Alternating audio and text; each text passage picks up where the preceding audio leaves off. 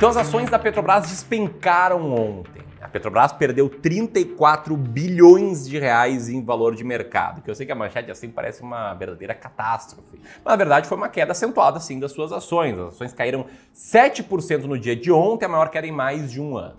O grande ponto é, por que que isso aconteceu? E o que que isso tem a ver com o preço da gasolina? Será que a Petrobras está certa na ideia que está dando a entender de segurar artificialmente os preços ou será que ela está errada? Mais do que isso, para você investidor ou potencial investidor, será que isso torna as ações da Petrobras baratas? Será que é hora de comprar essas ações? Enfim, nesse vídeo eu vou te contar essa história, vou te mostrar o que está acontecendo e vou contextualizar com a minha visão, minha opinião sobre o tema e também com as minhas decisões de investimentos, que muitas vezes têm que ser livres de qualquer tipo de opinião. Então, tá vídeo show de bola, tenho certeza que você vai gostar e se você gostar de verdade, eu peço para que você deixe o like aqui no vídeo. Deixa o like e botão ali do thumbs up, isso aí faz com que esse vídeo chegue a mais e mais pessoas e mais e mais pessoas entendam o que está acontecendo e tenham boas informações para tomar as melhores decisões possíveis. Tamo junto?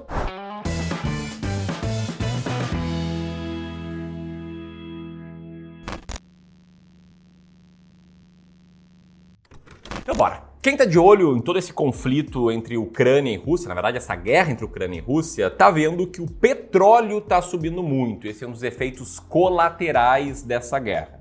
Isso porque a Rússia, que é uma das maiores produtoras de petróleo do mundo, está sofrendo uma série de sanções. O petróleo está sendo negociado hoje acima dos 125 dólares. E aparentemente tem muitas pessoas enxergando espaço para ele subir ainda mais. E na primeira análise você até pode pensar que, poxa, será que isso não é uma boa notícia para petrolíferas? Isso porque elas vão poder vender o seu produto principal por mais. Não à toa, se você for olhar num gráfico acompanhando o preço do petróleo com o preço de petrolíferas, olha o que, que acontece. Esse gráfico eu peguei de um tweet do Renato Breia, sócio da Nord, que mostra a evolução do preço de petróleo com o preço da PetroRio, que é uma exploradora de petróleo, e também com o preço da Petrobras. Você está vendo que a Petrobras subiu menos. Por quê? Aliás, mais do que isso, porque ela caiu tanto ontem?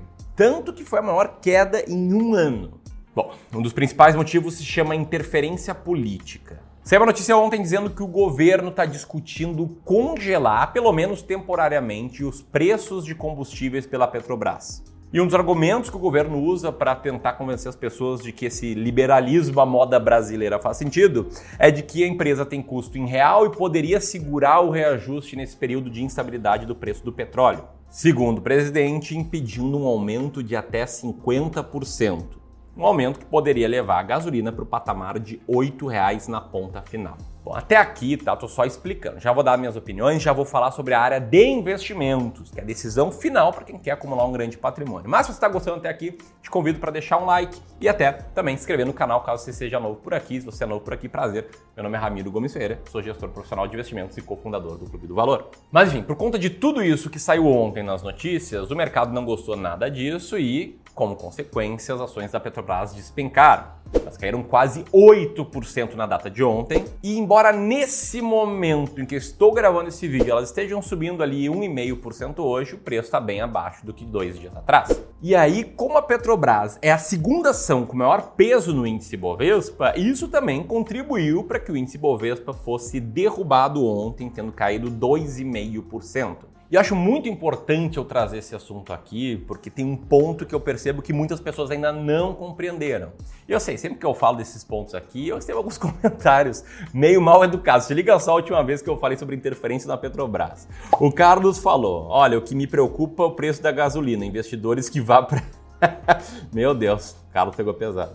O Oziel colocou: Olha, entendi, você está preocupado com a nova minoria dos milionários que estão perdendo seus investimentos. Não se esqueça dos trabalhadores. Ou ainda, o Egilson, que falou: nós precisamos de lucro sim, mas não dessa forma. Essa forma é um assalto ao, pro, ao povo brasileiro. Enfim, são pessoas que, por falta de educação financeira, possivelmente, que é um problema no nosso país de fato, entendem e interpretam o que eu estou falando aqui como uma, uma briga entre os milionários acionistas e os cidadãos classe média, classe média baixa, passando problemas. E o que eu quero mostrar aqui é que não é isso. Não estou falando aqui sobre um nós contra eles, que seria uma idiotice, inclusive. E por mais que seja essa narrativa que o governo tenta criar muitas vezes, falando, não, vamos segurar aqui porque nós somos muito bonzinhos, a verdade é que no limite, independentemente de preço ser congelado ou não, quem vai pagar a conta é você. Você mesmo. Eu também, é o Silvio que está aqui comigo também. Todo mundo vai pagar essa conta. Por quê? Deixa eu mostrar uma coisa, tá? Tá vendo isso aqui? Presta atenção nessa imagem. Ela mostra a composição acionária da Petrobras. E te liga ali, BNDES Participações, Banco Nacional de Desenvolvimento e principalmente União Federal. Tá vendo ali, ó, União Federal tem 50% das ações ordinárias. O que, é que você acha que é União Federal? Você acha que é o Bolsonaro ou que era a Dilma antigamente? Não. A União Federal somos nós, os cidadãos. É todo mundo. Então aqui nem entrando com detalhes no mérito econômico de que congelamento de preços é algo que claramente não funciona. Quem viveu no início da década de 90 no Brasil viu isso. Quem enxerga a catástrofe que está acontecendo na Venezuela vê isso. Quem enxerga o problema que está acontecendo na Argentina há anos percebe isso. Quem, inclusive, não precisa nem voltar muito tempo. Né? Quem olhar o que a Dilma fez intervindo na economia e criando uma demanda artificial ou uma situação de preços artificial, viu o que aconteceu com o Brasil também. Independentemente de entrar nesse mérito, a verdade é que essa narrativa está errada.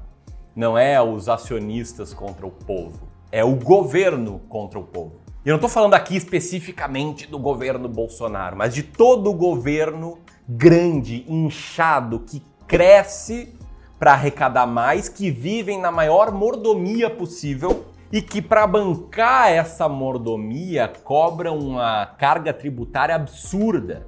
Aliás, detalhe, a gente sabia que a gente nem começou a trabalhar esse ano. É, hoje estou gravando esse vídeo aqui dia 8 de março. Aliás, Dia da Mulher, parabéns a todas as seguidoras aqui do Clube do Valor, todas as mulheres do Brasil. Mas, gente, é 8 de março. E como a arrecadação de impostos é cerca de 35% do PIB nacional, significa que a gente está trabalhando desde o dia 1 de janeiro até hoje e, tecnicamente, tá, a gente vai trabalhar até o dia 7 de maio só para pagar o governo. Beleza? A partir do dia 8 de maio, a gente trabalha para nós mesmos. Tamo junto? Porque é isso, um terço do ano, 35% a gente trabalha para o governo. E quer ver só como o governo te rouba de verdade? Te liga só nessa tabela, tá? Essa tabela mostra a tabela de imposto de renda pessoa física no ano de 96, janeiro de 1996. Perceba que quem ganhava até 900 reais por mês de renda não pagava imposto. Só que aqui tem um detalhe: 900 reais em 1996 valia muito mais do que 900 reais hoje. Então vamos fazer o seguinte: vamos entrar aqui na calculadora do cidadão e atualizar 900 reais pelo IPCA, que é um indicador da inflação. Vai ver que 900 reais equivalem, não, 900 reais de 96, equivale a 4.450 reais hoje. E se a gente fizer a mesma conta, atualizando os 900 reais de lá pelo IGPM, o que, que a gente vai ver? Que R$ 900,96 seria equivalente a R$ 8.147 hoje. Vamos ver o que, que acontece com quem ganha R$ 8.147 hoje, quanto esse cara paga de imposto, além de imposto que ele paga em tudo que ele compra no dia a dia. Esse cara aqui, lembrando, era isento de imposto lá em 96, hoje ele paga 27,5% da sua renda em imposto. Ou seja, enquanto a gente fica aqui fazendo narrativa de os acionistas milionários têm que nos ajudar, nós, o povo oprimido, na verdade está todo mundo junto contra um governo inchado, gastão, que arrecada um terço de tudo que o país gera de riqueza e o pior, não dá praticamente nada em troca. Beleza? Então aí a minha opinião. Eu acho que o congelamento de preços é uma idiotice. A Dilma fez recentemente, não deu certo, uma intervenção na economia que todo mundo vai pagar a conta e é óbvio que o caminho correto seria cortar a gastança de dinheiro público, seria diminuir o tamanho do Estado, em vez de ou ter que congelar preço e depois aumentar impostos para compensar, ou soltar o preço e continuar acumulando um monte via impostos, porque a Petrobras que paga de imposto não está na conta. Dito tudo isso, eu quero falar agora sobre investimentos, porque uma coisa é minha opinião sobre narrativa, sobre estado inchado, sobre ele nos atrapalhar. Outra coisa é você pegar a sua poupança, o dinheiro que sobra todos os meses, você consegue fazer sobrar dinheiro, e investir ele para longo prazo, para que você mesmo construa um futuro financeiro mais tranquilo, sem depender, de novo, do governo, porque o INSS não vai ser o suficiente. Nessa decisão de investimentos, quando a galera, quando o povo vê a Petrobras despencando, muitos pensam: caramba, agora que eu vou comprar, agora que vale a pena. E eu sei que outros pensam, bicho, agora que eu vou vender as minhas ações, porque o governo está intervindo, acho errado isso, então eu vou vender tudo. E na minha opinião, embora sejam dois pensamentos né, diametralmente opostos, os dois estão errados. Por quê? Porque quem for investir o seu dinheiro, quem investe o seu dinheiro, com base em narrativas, em histórias, vai estar tá sempre perdido, vai estar tá sempre tendendo a comprar na alta e vender na baixa. E vai estar tá sempre ansioso sem saber o que fazer. Posso dar um exemplo? No dia 19 de fevereiro de 2021, eu fiz esse post no Instagram comentando né, sobre a interferência na Petrobras. E é claro essa narrativa que eu comentei aparecendo, teve gente que comentou, olha, o cara tá tentando segurar o preço de combustível e você batendo, o Brasil não é para amadores e tal. Mas o fato é, quem opera com base em narrativas, que não é o que a gente ensina, não é o que a gente faz, poderia ter, sei lá, vendido as ações, se desesperado, falado, isso aqui não é para mim e tal. E do dia 19 de fevereiro para cá, as ações subiram ali mais ou menos 20%. Ou seja, quem seguiu a narrativa para tomar decisões não deu certo. Por que, eu estou construindo isso? Porque a minha decisão de investimento com base em Petrobras não tem nada a ver com a minha visão de mundo. Não tem nada a ver se eu acho um absurdo interferência ou não. Ela tem a ver sim com a minha estratégia para vencer o mercado de ações. Eu defendo muito que todo investidor tem que ter estratégias muito claras de investimentos e eu tenho a minha. Aliás, aliás aproveita, você está assistindo esse vídeo aqui no dia 8, 9 ou 10 de março, aperta aqui, tá? Você vai cair numa página para você assistir uma série uma série fantástica de quatro episódios que vão sendo liberados aos poucos ao longo dessa semana, chamado Vencendo o Mercado de Ações. Tá? Porque se você quer começar a investir em ações ou já investe em ações, mas sente ainda muito inseguro sem saber o que fazer, essa série vai te ajudar a ter muita segurança. Uma série totalmente gratuita, está um show de bola, os comentários estão fantásticos. Beleza? Que lá você vai entender melhor essa filosofia de investimentos. Mas, dando um breve contexto aqui, como é que eu faço para decidir quando comprar, quando manter e quando vender uma ação? Tem uma estratégia para vencer o mercado, como eu falei, que busca investir em ações baratas, em ações descontadas.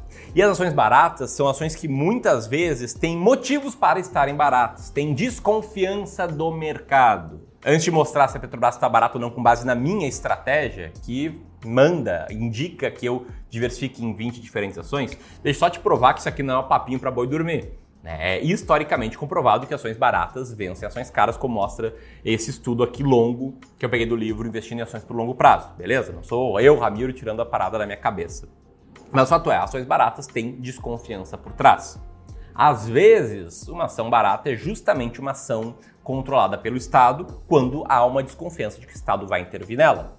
Pois bem, Petrobras, na minha estratégia, dentre as ações mais baratas da bolsa, é a 12 mais barata. Portanto, eu hoje sim sou acionista de Petrobras. E não é porque eu acho que o governo é bom, que ele vai fazer a empresa crescer, etc. É porque eu tenho uma estratégia clara para selecionar ações baratas, mantê-las enquanto elas estão baratas e vender quando elas ficarem caras. E felizmente tendo um resultado bacana aí desde que eu montei essa posição em Petrobras. Beleza? Se você gostou desse vídeo, compartilha com seus amigos para terem acesso a essa informação aqui. Se você quer aprender, de fato, como vencer o mercado de ações, corre, tá? Aperta aqui e eu te vejo lá na série Vencendo o Mercado de Ações. Um grande abraço, até mais!